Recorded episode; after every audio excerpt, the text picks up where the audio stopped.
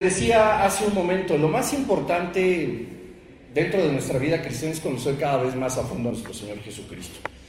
Enamorarnos de Jesucristo es algo que nosotros debemos incluso proponernos día a día y la mejor manera es conocerlo pues más a fondo, ¿verdad?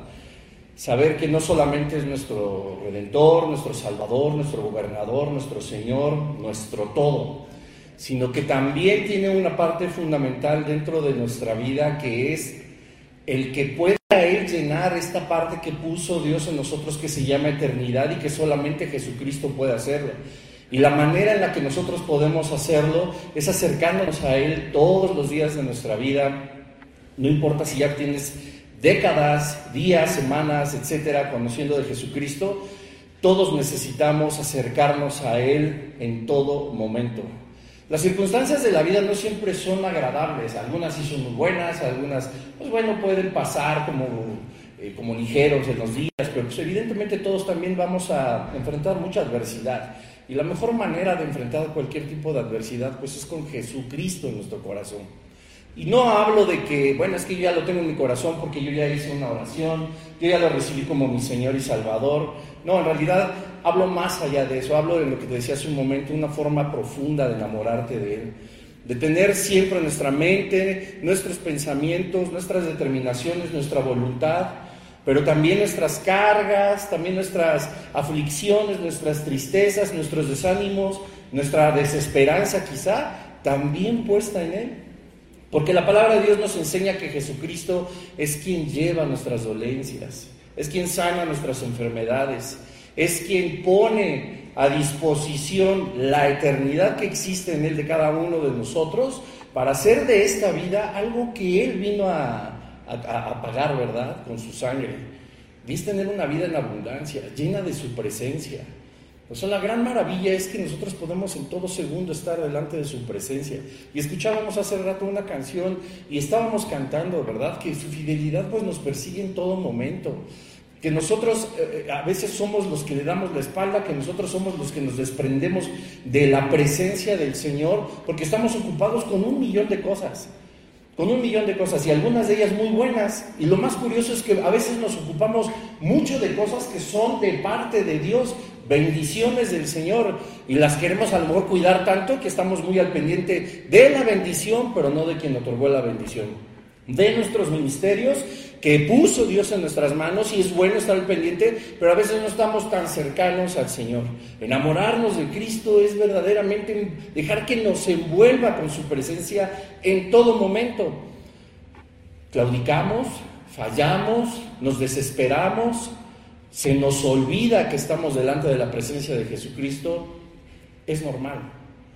Pero nosotros somos llamados a luchar porque esa parte de mundanalidad, de carnalidad, esta parte que a veces fortalecemos tanto en nuestro diario vivir, deja de lado a Jesucristo y es cuando muchas veces le dedicamos poco tiempo. Y hoy vamos a ver un tema que se llama el ejemplo de un hombre común, porque somos tan comunes todos nosotros como este hombre. Y este hombre es uno de los ladrones que estaban crucificados en el mismo momento que Jesucristo. Y tú me puedes decir, pero pues ¿qué, yo, qué tendría de común, verdad? Como este ladrón. Bueno, la Biblia nos dice que es un ladrón. Y la Biblia nos enseña que él fue crucificado por las faltas que él tuvo. Y nosotros no somos muy diferentes a Él. Porque posiblemente Él es ladrón, pero algunos de nosotros podemos ser mentirosos, ladrones también, adúlteros, infieles, traicioneros, convenencieros, bla, bla, bla, tantas cosas. Nos hace tan comunes como este ladrón y tan necesitados de Cristo como este ladrón. Vamos a orar para empezar nuestro estudio. Gracias Padre, te damos en esta hora porque tú nos permites estar una vez más un domingo reunidos, Señor, en tu presencia aprendiendo cada vez más de ti. Gracias Señor porque tú tienes cuidado de cada uno de nosotros. Que aunque hay temas importantes que tratar en familia, en sociedad, en el trabajo, en nuestras emociones, Señor, tú nos muestras cada vez que nosotros escuchamos tu palabra que tú sigues siendo el centro, Señor. Que conocerte cada vez más a ti, Señor Jesús, no importando si llevamos en nuestro cristianismo meses, semanas o años o venimos por primera vez, lo más importante siempre vas a seguir siendo tú.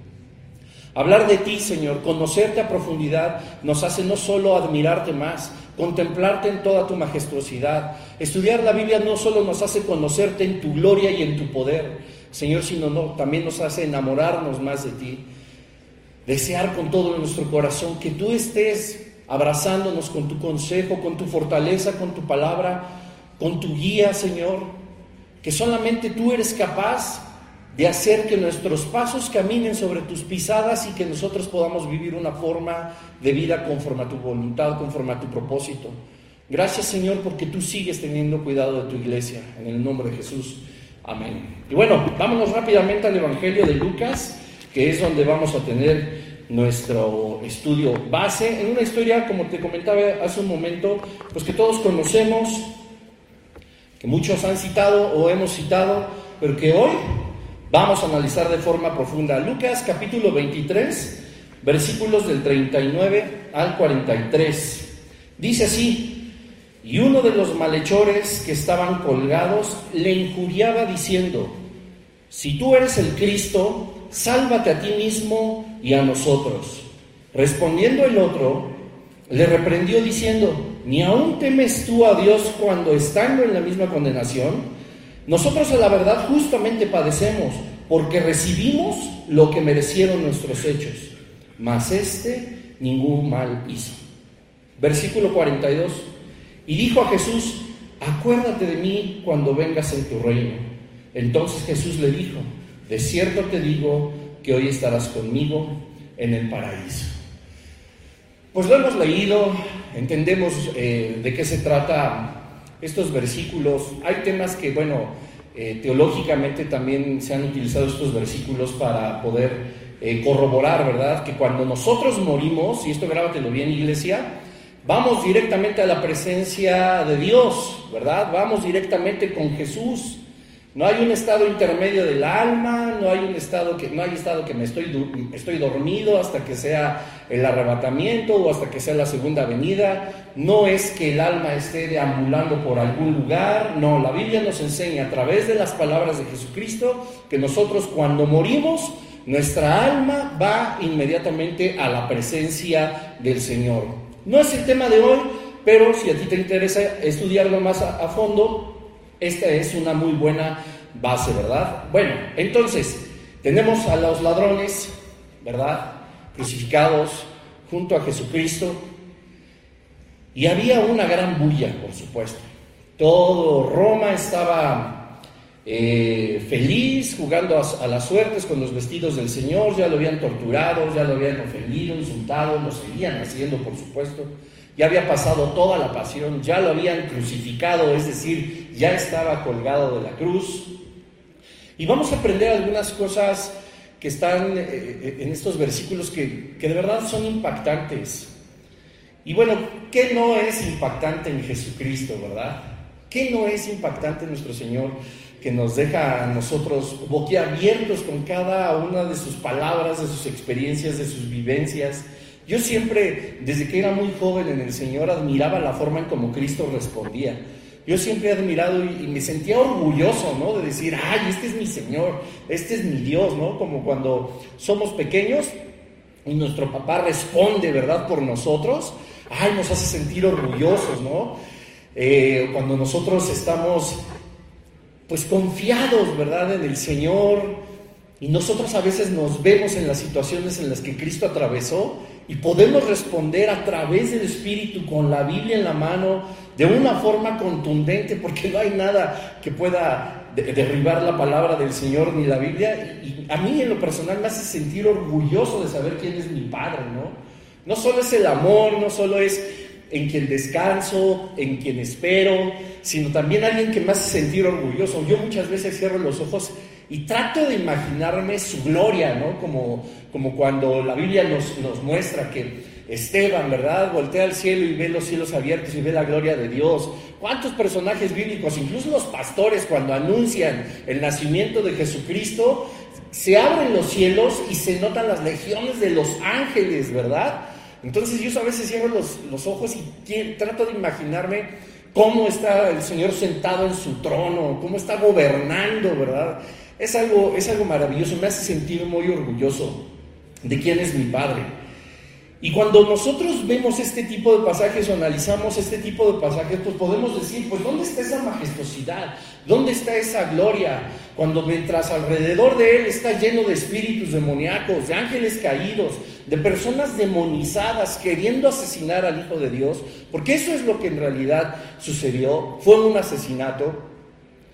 Nos preguntamos dónde estaba ese poder, y los apóstoles se preguntaban dónde estaba ese poder, porque además todos salieron huyendo, nadie tuvo la fortaleza de pararse firme sobre la roca, como después nos enseñan eh, las cartas en el Nuevo Testamento, y salieron corriendo y dejaron a Cristo solo, y estaba rodeado solo de dos gandallas, solo de dos ladrones, o al menos es lo que dice la Escritura.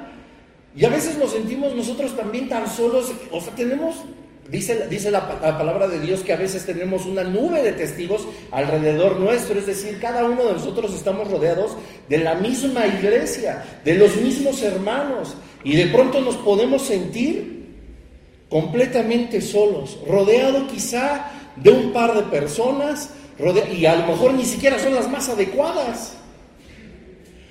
Y entonces te preguntas, pues ¿dónde está este Dios del cual uno se puede sentir orgulloso? ¿Dónde está el verdadero creador del universo? Y además era famoso. Porque yo veo aquí en la escritura, que ahorita lo vamos a analizar, ¿verdad? Que uno de los ladrones todavía lo injuria, todavía lo, lo confronta y le dice, a ver, órale, no que sí, no que tú eres el Hijo de Dios, no que tú eres el creador del universo, pues bájate de esta cruz y por ahí sálvanos a nosotros. ¿Qué convenenciero? Y retando aparte, tratando de tentar al Señor. Bueno, si Satanás no pudo, ¿qué iba a poder hacer este pobre ladrón que no tenía el corazón arrepentido? Pero vamos por partes. Uno de los malhechores, dice el versículo 39, que estaban colgados, le injuriaba diciendo, si tú eres el Cristo, sálvate a ti mismo y a nosotros. Lo cual nos enseña que este ladrón, además de escuchar por, por la, la sentencia por la cual lo tenían crucificado, Todavía se atrevía a dudar. Bueno, hay una gran cantidad de películas, seguramente han visto y series de, Jesucristo, donde retrata, por supuesto, a los ladrones, etc. Y muchos lo, pueden retratar como alguien, eh, eh, ¿cómo, se dice esta palabra? Como burlón, ¿verdad? Así como retándolo a Jesús. Pero estando al borde de la muerte, evidentemente sin un corazón arrepentido, nos estaba reflejando que había una maldad, o sea, absoluta en el corazón de, esta persona. Él no creía en Jesucristo porque, a diferencia del otro ladrón que sí contemplaba a, Cristo como su Salvador, él decía, si tú eres, si de, verdad dices que, eres el Cristo, y me recuerda tanto cuando yo recibí al Señor, pues bájate de la cruz, sálvate y sálvanos a nosotros. Y te lo digo porque en, en 2004, cuando según yo me convertí al cristianismo y te digo según, porque ahorita te voy a explicar, yo sí estaba en un estado en el que decía, no, ya, pues ya no se puede más, ¿no? Ya, estaba muy mal. La única cosa que me quedara era voltear al cielo y decirle al Señor, si tú estás ahí, si tú verdaderamente eres Dios y has prometido hacer lo que la persona que me compartió puede hacer en mi vida, pues te lo entrego. Si tú verdaderamente estás ahí, ten mi vida, yo te la entrego. Hice mi oración, como seguramente muchos ya, la, hicieron. Este, si hubiera sido en la congregación, seguramente hubiera levantado la mano, etcétera, etcétera. Y ya, yo ya era cristiano, ¿verdad? Pero en mi corazón estaba justamente la duda y la falta de fe que tenía este ladrón. Era una conveniencia. Mi estado de ánimo solamente me había buscado, me había llevado a buscar al Señor por conveniencia, porque así me convenía. Y no era una conveniencia de que voy a sacar algo y voy a ser mejor. No, yo estaba hecho pedazos, ¿no? Buscando irme anticipadamente al infierno, porque no iba a ser al cielo. Y entonces me empecé a congregar justamente aquí en Vida Nueva para el Mundo Toluca, etcétera. Y cuando aprendí del Señor, yo me di cuenta que yo no era salvo. Yo había hecho mi oración, pero yo no era salvo familiar. Yo no me había arrepentido de mi forma de vivir. Yo seguía viviendo de la misma manera. Yo seguía emborrachándome. Yo seguía, seguía haciendo exactamente lo mismo. No había un arrepentimiento genuino en mi corazón. Yo solamente, como este primer ladrón, le dije, si tú eres Dios, pues sácame del estado en el que estoy, porque necesitaba salir, era horrible, no te voy a decir que no. Era una depresión así tremenda, espantosa, horrible. Pero en mi corazón existía la convicción de que Cristo era mi Salvador.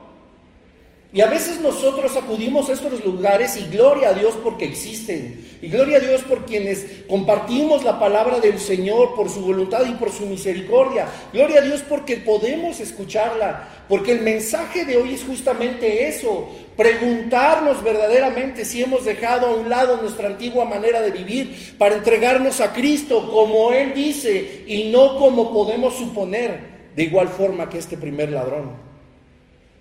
Qué cosa tan tremenda. ¿Es confrontador? Pues sí, lo es. Pero ¿qué hubiera pasado si el Señor a mí no me hubiera confrontado con su palabra?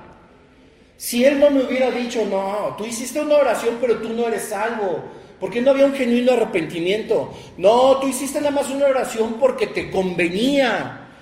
Tú eres como el ladrón que murió cuando yo estaba también en, el monte crucificado. Si tú eres el Cristo, sálvate y sálvame. Señor, si tú eres Dios, si tú eres el que dice el, cuate este que me compartió, pues ven y rescátame. Sácame de este problema, de esta depresión. Y ya.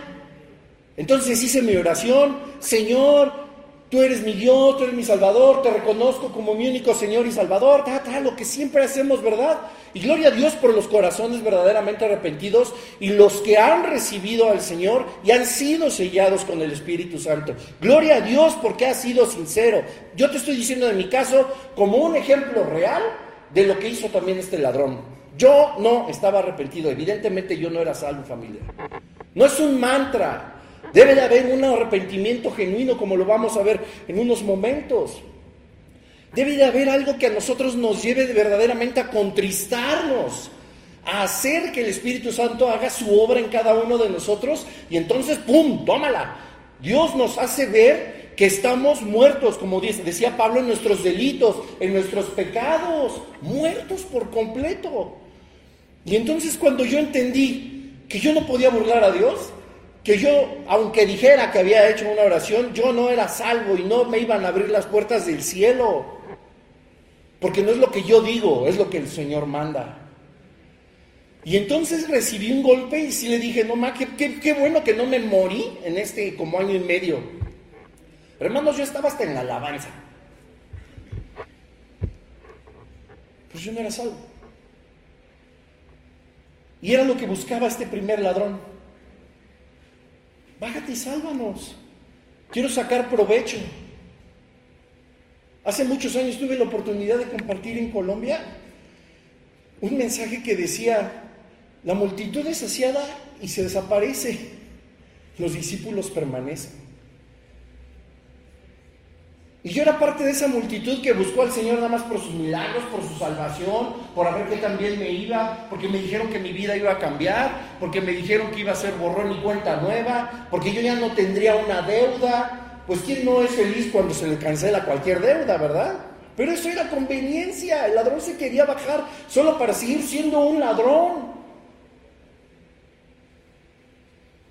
Solo para eso. Y dice, si tú eres el Cristo, sálvate a ti mismo y a nosotros. Respondiendo el otro le dijo, no, pues ya ni la muelas, estás para el perro. Le reprendió diciendo, ¿ni aún temes tú a Dios estando en la misma condenación? Había alguien que ya reconocía quién era Jesucristo ni aún temes tú a Dios estando en la misma condenación. Yo no puedo imaginarme la actitud del primer ladrón que indignó tanto al segundo ladrón, que se dirige a él y dice, en serio, o sea, no inventes, estás, estás mal, es irreal lo que estás diciendo. Ni aún estando como estamos, tú temes a Dios. Y, lo más importante es que decía, nosotros a la verdad justamente padecemos por lo que recibimos. Eh, porque recibimos lo que merecieron nuestros hechos, mas este ningún mal hizo. Y le dijo a Jesús, acuérdate de mí cuando vengas en tu reino. Completamente otra actitud. O sea, el segundo ladrón decía, lo merezco. Y tú no te arrepientes, estando como estamos, a lo merecemos, ¿verdad? Y, el, y el segundo ladrón dijo, ¿ya viste, Señor Jesús? ¿Ya viste? Yo sí me arrepentí, ¿ya viste? Yo sí dije, yo lo merezco. ¿Ya viste? ¿Ya viste mi corazón? Yo no te estoy pidiendo este, que me bajes. Yo no, yo, no te estoy, yo no me estoy burlando de ti. Yo no estoy dudando en que tú eres el Cristo. Y todos así, ¿verdad, Señor? ¿Ya viste cómo te adoré hoy? ¿Ya viste que en mi corazón, Señor, cómo levanté mis manos? ¿Ya viste que llegué temprano al servicio, Señor? ¿Ya viste que hice la Santa Cena, que desarrollé bien mi ministerio? ¿Ya viste, ya viste, Señor, todo lo que hice? Él sabía lo que merecía y no merecía ningún reconocimiento de parte de Dios por lo que había hecho. Lo único que el Señor puede reconocer en cada uno de nosotros según la Escritura es que nuestras obras son como trapo de inmundicia delante del Padre y que todo lo que hacemos, como dice el libro de la carta a los romanos, es que lo que recibimos nos lleva a hacer las cosas y que no hay nada que gloriarnos, puesto que todo lo que hacemos lo hacemos por lo que recibimos. Ni siquiera nada nos pertenece. Y el ladrón dice, le dijo, baja, ya viste, yo me arrepentí, yo sí me puedo bajar, me puedes bajar, me puedes salvar. El ladrón en ningún momento se dio eh, por, por eh, en ningún momento perdió la idea de que él moriría en ese momento. O sea, él estaba en el borde de la muerte. Yo no recuerdo otro personaje dentro de la escritura que estuviera al borde de la muerte de esta manera sin ser salvo, porque me puedes decir, bueno, Esteban, todos los apóstoles que murieron como mártires, etcétera, pues sí, por supuesto, pero ellos conocían al Señor, ellos ya estaban inundados del poder del Espíritu Santo. Esteban, como les decía hace un momento, ve los cielos abiertos, ve al Señor, en su poder, en su gloria, etcétera. Pero él estaba sabiendo que iba a morir en ese momento y por mucho que él reconociera que Cristo era el Señor, porque le dijo, ni aún estando como estamos, temes a Dios, él es el Hijo de Dios, porque además lo reconoce. Y hay algo de teología impresionante ahorita, ahorita, ahorita voy para allá. Y él no le dijo, bájame, no que vienes a salvarnos, pero ya viste mi corazón, yo no dudé. Yo afirmé que eras el Hijo de Dios. Merezco que me bajes. Merezco que me, que me descuelgue yo de la cruz. Él sabía que se iba a morir. Él no le di ya. hermanos, cuando nosotros a veces queremos comprarle algo al Señor, el Espíritu Santo pone mucha atención. Inmediatamente nos va a decir, no te alcanza. No te alcanza, porque no hay nada. Dice la Escritura que nosotros Em, el Señor nos da y nos suple de todas las cosas conforme a sus riquezas en gloria en Cristo Jesús, ¿verdad? ¿Qué podríamos comprar de las riquezas en gloria de Cristo Jesús si todo pertenece a la divinidad?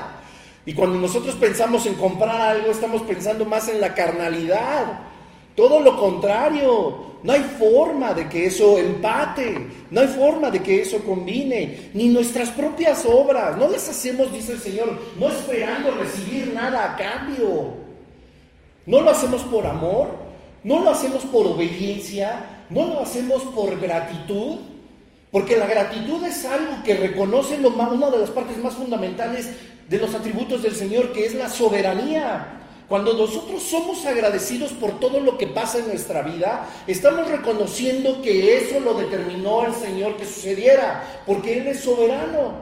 Y lejos de quejarnos, lejos de, cuestionarlo de mala manera, porque Dios no se molesta en el cuestionamiento, pero sí en la altanería que a veces nuestra carne tiene por soberbia. Dios, no tenemos, además Dios ni tiene por qué respondernos. Podemos hacer todo lo que queramos y Dios ni siquiera está obligado a respondernos. Pero ser agradecido es decir, tú lo determinaste. Nos duele, nos pesa. Muchas cosas nos llenan de conflicto, pero Él lo determinó. Gracias. La gratitud reconoce soberanía. Eso es fundamental. Y el ladrón lo sabía y dice, versículo 42, y dijo a Jesús, acuérdate de mí cuando vengas en tu reino. Acuérdate de mí cuando vengas en tu reino. Alguien que no conocía al Señor, alguien que no se congregó los domingos, que no servía en ningún ministerio, alguien que no fue a campamentos, alguien que no fue a predicar el Evangelio, alguien que no se congregaba, bueno, pues él era un ladrón. ¿Qué fuerza tiene el poder del Espíritu Santo sobre cada persona cuando somos atraídos por el Señor para darnos convencimiento de que nosotros somos pecadores y que la única cura es Jesucristo y qué tan grande y poderoso es el ministerio de Dios como Espíritu Santo que incluso el ladrón sabía doctrina. ¿Quién le dijo que Jesús vendría una vez más en su reino. ¿Quién le habló a él de una segunda venida?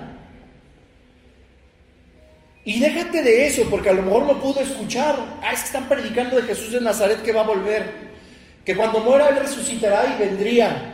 Ah, es que a lo mejor rumores. Pero ¿quién hizo que tuviera la fe para creerlo? no era salvo, familia. Y a veces nosotros no escuchamos la voz del Espíritu Santo. Aquella vez cuando yo recibí al Señor, a mí Dios me mostró que estaba ahí. Eso fue lo que hizo, porque sí, yo no puedo decir que no.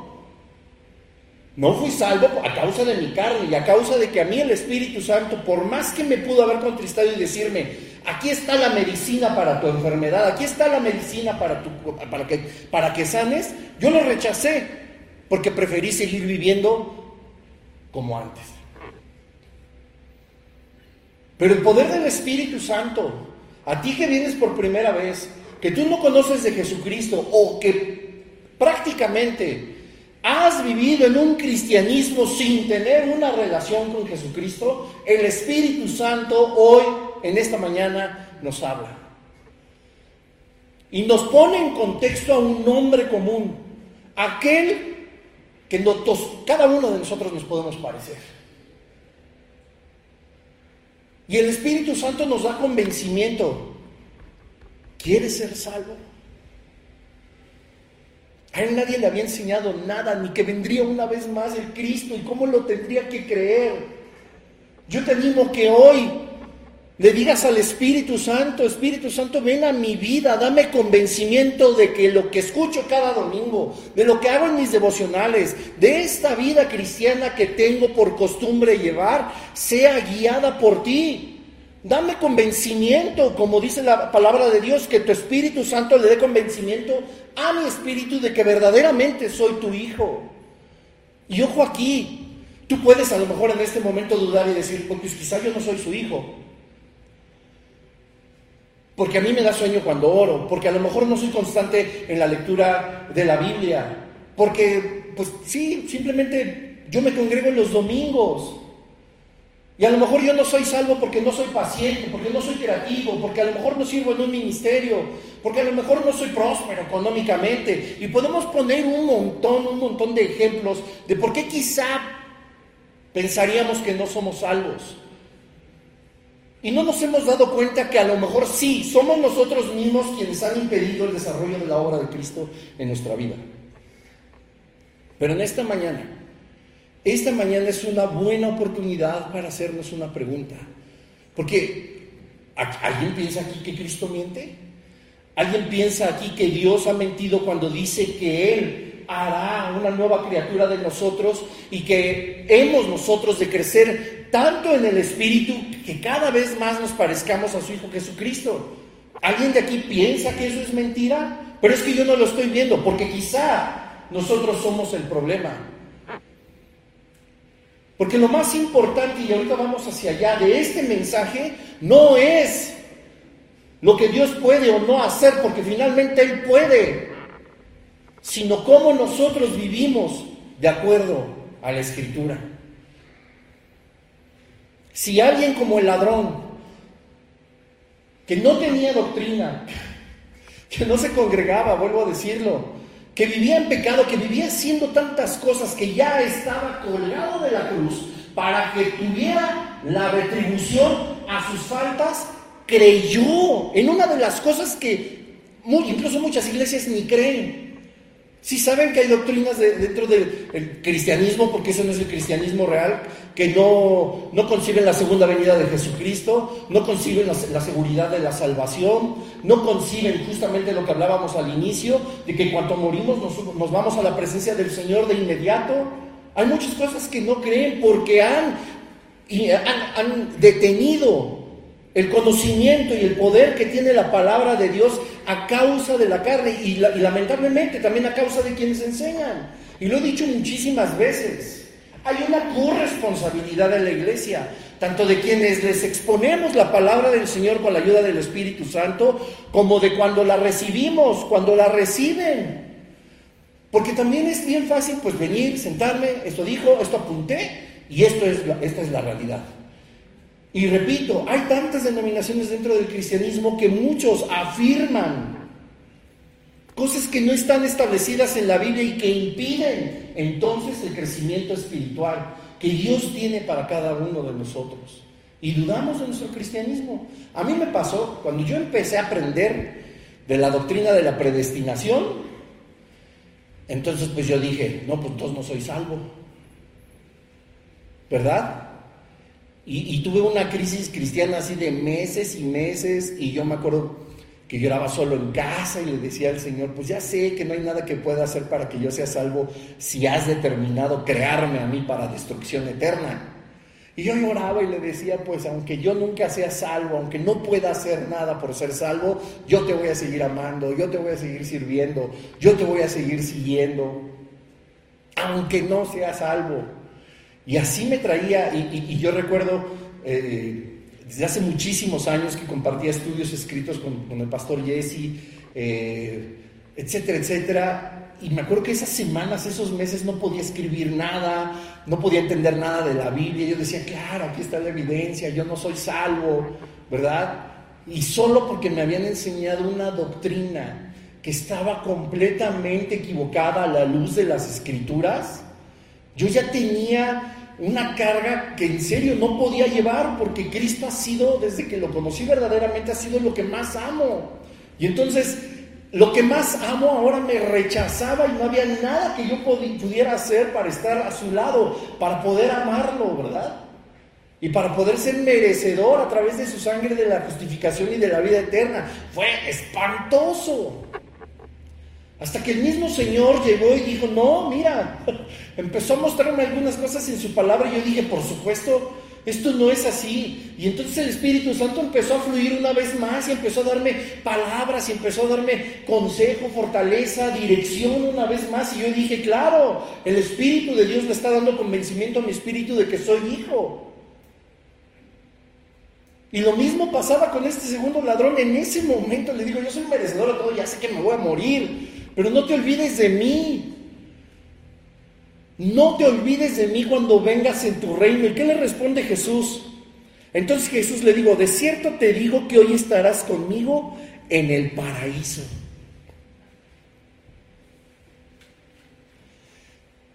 Y volvemos a lo mismo. Todos podemos ser tan comunes como este ladrón. Todos podemos llevar una vida que a lo mejor no ha sido instruida por el Espíritu, que no ha sido guiada, de la, o, que sí ha sido guiada, pero que nosotros no hemos querido seguir esos caminos. Y nos convierte, repito, no solo algunos ladrones, mentirosos, llenos de avaricia, de pecado, de indiferencia, de flojera, de verdad, de, sobre todo eso, de indiferencia a las cosas del Señor de no entregarnos, de decir, ay, bueno, pues mi papá sigue una religión, mi familia sigue una religión, mi jefe, mis hijos, pues yo aquí vengo pues, porque me trae de las orejas mi esposa, yo no sé, ¿no? Y eso es tan lamentable porque yo no me imagino cómo me sentiría si mi esposa me tratara a mí como a veces yo trato a Cristo. Yo no me imagino cómo puede sentirse una esposa si el esposo la trata a ella como ese esposo trata a Cristo. Yo no me imagino muchas veces cómo hemos lastimado el corazón del Señor por cómo nos comportamos como su novia. Y nos volvemos bien indiferentes. Nos vuelven una vez más como este segundo ladrón. Algo y alguien común. Pero es aquí donde viene lo más portentoso de Dios. Y esta es la fórmula. Nunca dependió de nosotros, siempre de Cristo. Y le dice, entonces Jesús le dijo, de cierto te digo que hoy estarás conmigo en el paraíso. Lo salvó. Al borde de la muerte, lo salvó. Y escucha bien esto. Cristo está listo para salvar en todo momento. Y esto es algo impresionante. Yo le decía hoy una vez más en la mañana a mi esposa, yo me muero por compartir acerca de la pasión de Cristo, de su muerte y de su resurrección. Pero no puedo, es un tema que a mí me quebranta de tal manera que no puedo ir más allá a lo mejor de cinco minutos, no puedo. En mi corazón hay tantas, tantas emociones que no puedo continuar. Y yo le decía, no puedo creerlo, o sea, Cristo estaba colgado, ya hecho pedazos. Cristo estaba derramando absolutamente toda su sangre, estaba completamente lastimado, ya lo habían ofendido, escupido, herido, abandonado. Ya estaba a punto de morir. Y aún así, Él estuvo listo para salvar al ladrón. A veces decimos, Señor, lléname más de ti, quiero ser más como nuestro Señor Jesucristo, parecerme a Jesucristo, llegar a la estatura del varón perfecto. Y eso es a veces como un cliché ya cristiano. Por ahí debo tener en todas las plataformas que ya te compartí un mensaje justamente acerca de eso, que se les olvida una palabrita bien importante. A la plenitud del varón perfecto, dice, no de la estatura. Y eso cambia por completo el sentido, porque en la plenitud, imagínense la plenitud de Cristo siendo Dios, no, es que es algo impresionante. Pero hoy yo no voy a evangelizar porque pues está lloviendo. Hoy yo no voy a compartir la palabra de Dios porque me da pena. No, no, que no se enteren que yo soy cristiano. No, no, no, pues yo no voy a hacer nada, sino solo congregarme y buscar portarme bien, porque eso es obedecer también al Señor. No, no, no, yo no me quiero meter en, en líos de religión, así que en reuniones no vamos a hablar de eso. Oye, ¿que tú eres cristiano? Sí. Órale, qué bien. ¿Y ya? El mundo está tan sediento del Señor que nosotros mismos lamentablemente hemos perdido toda oportunidad de compartir del Señor. Pero nos queremos parecer cada vez más a Cristo. Y no buscamos salvar las almas. Queremos ser sus manos, queremos que nos use predicando la palabra del Señor, pero nos escondemos. Y como siempre dice el doctor Armando decía, somos de la secreta, cristianos de la secreta, donde pasa mucho tiempo y como que tres años en el trabajo, de, ah, eres cristiano, sí, ah, pues yo también. Y, y empiezan a celebrar, ¿verdad? Tres años después de que los dos son cristianos. Antes de ser ingeniero, abogado, eh, antes de ser jefe, coordinador, antes de ser administrador, antes de ser todo, eres hijo de Dios, hija de Dios.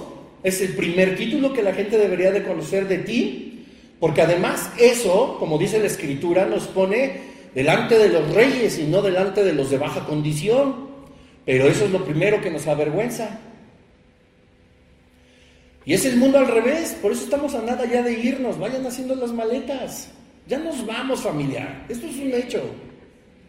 Ya nos vamos, ya el mundo no da para más. Lo que debería de ser un orgullo para la iglesia de Jesucristo resulta ser vergonzoso. Y lo que Pablo tenía por basura resulta ser las cartas de presentación y las credenciales ahora de la iglesia. Yo soy el apóstol. Yo soy el profeta. Yo soy, yo. No, no, apóstol Feldespato. Nada que. Ay, hermano Feldespato. Profeta Feldespato. Todo lo que el apóstol Pablo tenía por basura, a causa del conocimiento de Cristo, es ahora la carta de presentación de todas las personas. Y todo lo que antes decían con tanto ahínco la iglesia y los mártires y todos, que por eso morían, que eran parte del reino de los cielos, que eran parte de Jesucristo, que tenían la vida eterna, que eran hijos de Dios. No, en secretito para que no me molesten. Pero aquí sí todos, ah, Dios te bendiga, hermano, bendiciones y, y, qué bonito. No estoy diciendo que no, tampoco me malinterpreten y al rato me van a acusar con Jesse. No, está padre, es una familia. Pero Jesús estaba colgado en la cruz. Tuvo tiempo de salvar al ladrón. Cristo está disponible en todo momento. Aún a punto de dar su último aliento, el Señor le dijo, hoy mismo estarás conmigo en el paraíso. Qué cosa tan tremenda. Qué cosa tan impactante que el Señor, padeciendo de la forma en la que estaba padeciendo, tenía el corazón ardiendo todavía por aquel que se arrepiente. Qué cosa tan maravillosa que en este instante nosotros podamos Decirle, Señor, estás disponible para mí, gracias. Señor, hoy quiero refrendar mis votos de, de, decirte, tú eres mi amado, tú eres mi papá, tú eres mi Señor, tú eres mi Salvador. Entiendo que una cosa es el remordimiento que nos da a todos y otra el arrepentimiento, que eso es un don de Dios. Es que ya estoy arrepentido. No, lo más seguro es que esté, tengas remordimiento. El arrepentimiento es una cosa muy diferente y el arrepentimiento no lo producimos nosotros. Dice la escritura que el arrepentimiento es un don, es un regalo de parte de Dios. Y el Señor solamente puede hacer que ese arrepentimiento en nosotros sea genuino a través del Espíritu Santo. Esa es la verdadera el verdadero arrepentimiento, la verdadera conversión, donde el Señor encuentra a un arrepentido, a un verdadero arrepentido, ahí hay que salvación. Y esto sucedió con el ladrón. ¿Quieres saber sobre el verdadero arrepentimiento? Acompáñame rápidamente. Vamos a leer el Salmo 51.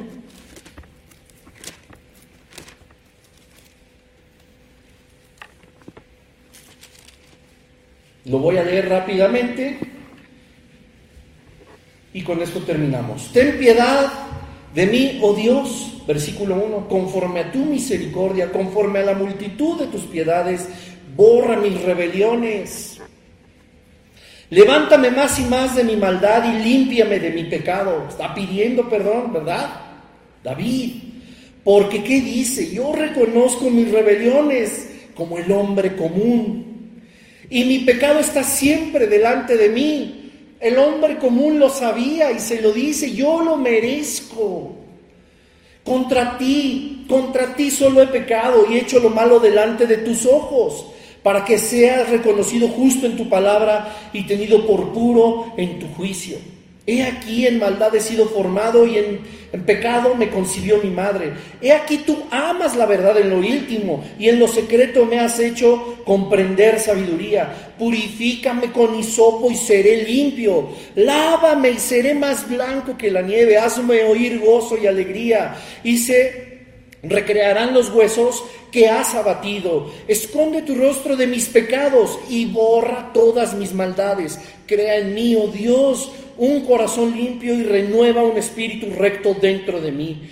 No me eches delante de ti y no quites de mí tu Santo Espíritu.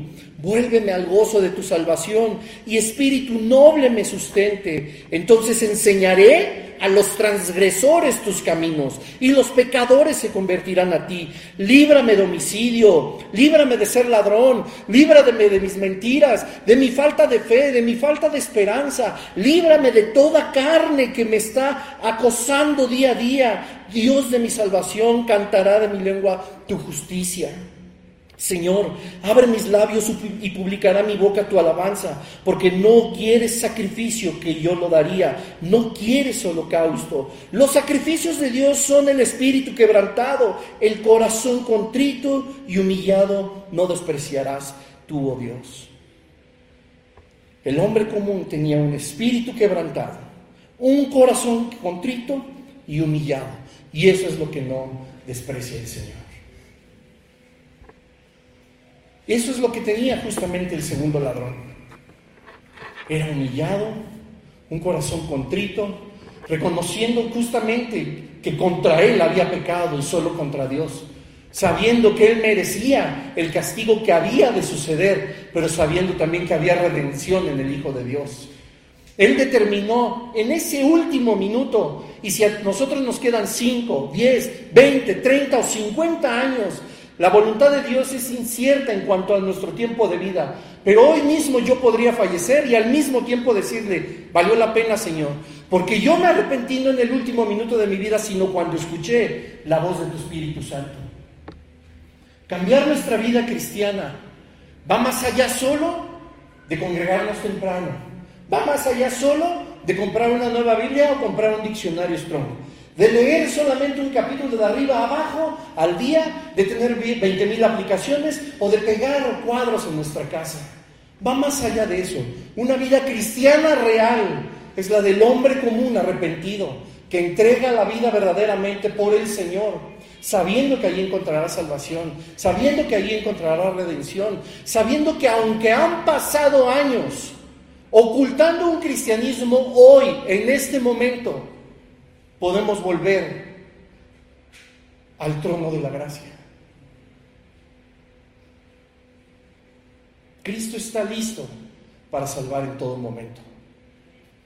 El Señor está aquí con sus brazos extendidos esperando a cada uno de nosotros. Y que esto que tú estás escuchando a través del Espíritu Santo deje de convertirse en un cliché de iglesia, en un cliché cristiano. No, estamos viviendo una vida en el Señor real, familia. De verdad, estamos a de que el Señor venga, de que partamos a su gloria. No podemos nosotros ser cristianos tibios, ni haber dicho, lo soy por congregarme, ni haber dicho, lo soy porque hice una oración, lo soy porque soy sellado con el Espíritu Santo, porque de lo común el Señor hace grandes cosas, porque somos importantes para Él, porque mensajes como este son para traernos una vez más al lado del Señor o para llegar por primera vez. Cierra tus ojos. En el nombre de Jesús, Señor, te damos gracias. En esta hora, Padre Santo, con ojos cerrados, nosotros queremos, Señor, estar en comunión contigo, escuchar tu voz. Decirte, oh Dios, que entendemos que en todo momento tú estás listo para nosotros. Que Señor, cada cosa que hay en tu palabra nos ha dejado un ejemplo maravilloso de lo que tú puedes hacer con cada uno de nosotros. Gracias Señor porque estuviste, estás y estarás listo para todos los corazones contritos, humillados y verdaderamente arrepentidos. Gracias Señor por esa muerte. Gracias Señor por la cruz. Gracias Dios por la resurrección de tu Hijo Jesucristo que nos ha dado vida eterna. Gracias Dios, porque tú cumples tus promesas, porque somos justificados delante del Padre. Y en esta hora, Señor, si yo he vivido un cristianismo que no va conforme a tu propósito, conforme a tu voluntad, hoy quiero pedirte perdón, Señor. Con ojos cerrados, tú puedes ver mi corazón. Tú puedes ver si hay un genuino arrepentimiento. Y queremos pedirte perdón, Señor, porque quizá nos hemos alejado de ti, nos hemos apartado de ti.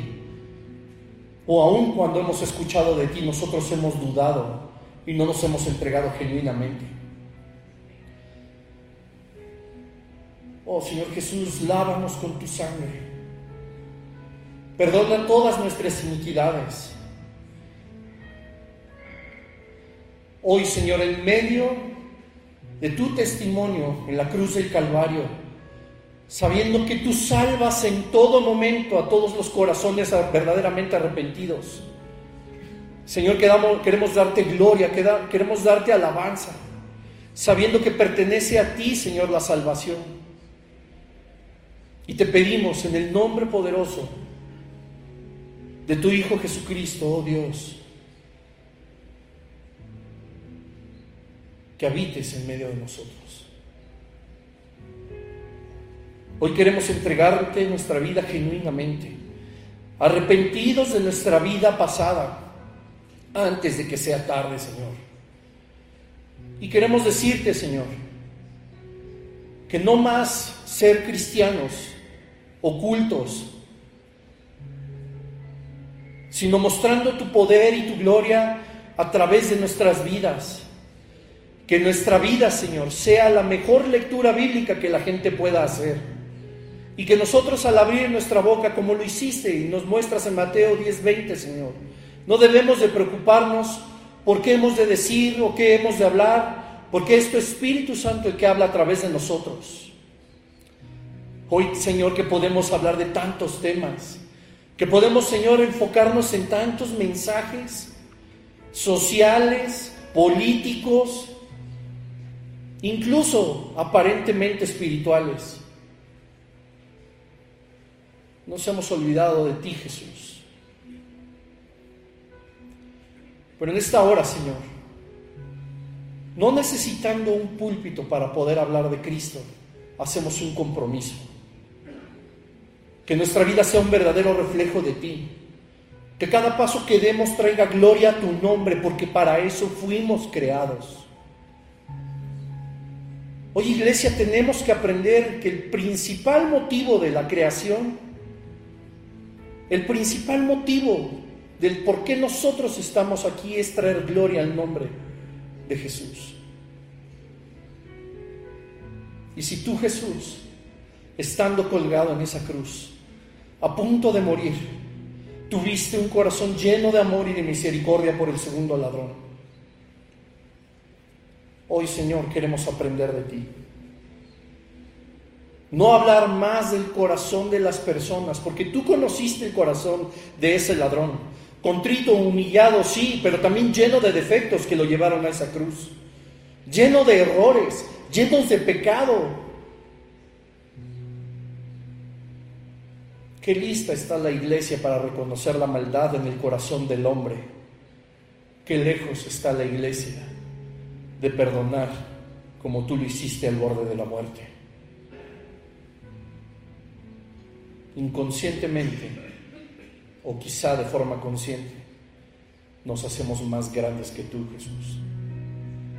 Y hoy queremos pedirte perdón, Señor. El alma del segundo ladrón era tan valiosa como es la de nosotros en esta mañana. Y tú lo demostraste, Dios. Ayúdanos a ser más como tú de una forma genuina. En el nombre de Jesús. Amén. Amén. Gloria a Dios. Gloria a Dios por cada una de las oportunidades que nos da estar una vez más en su presencia.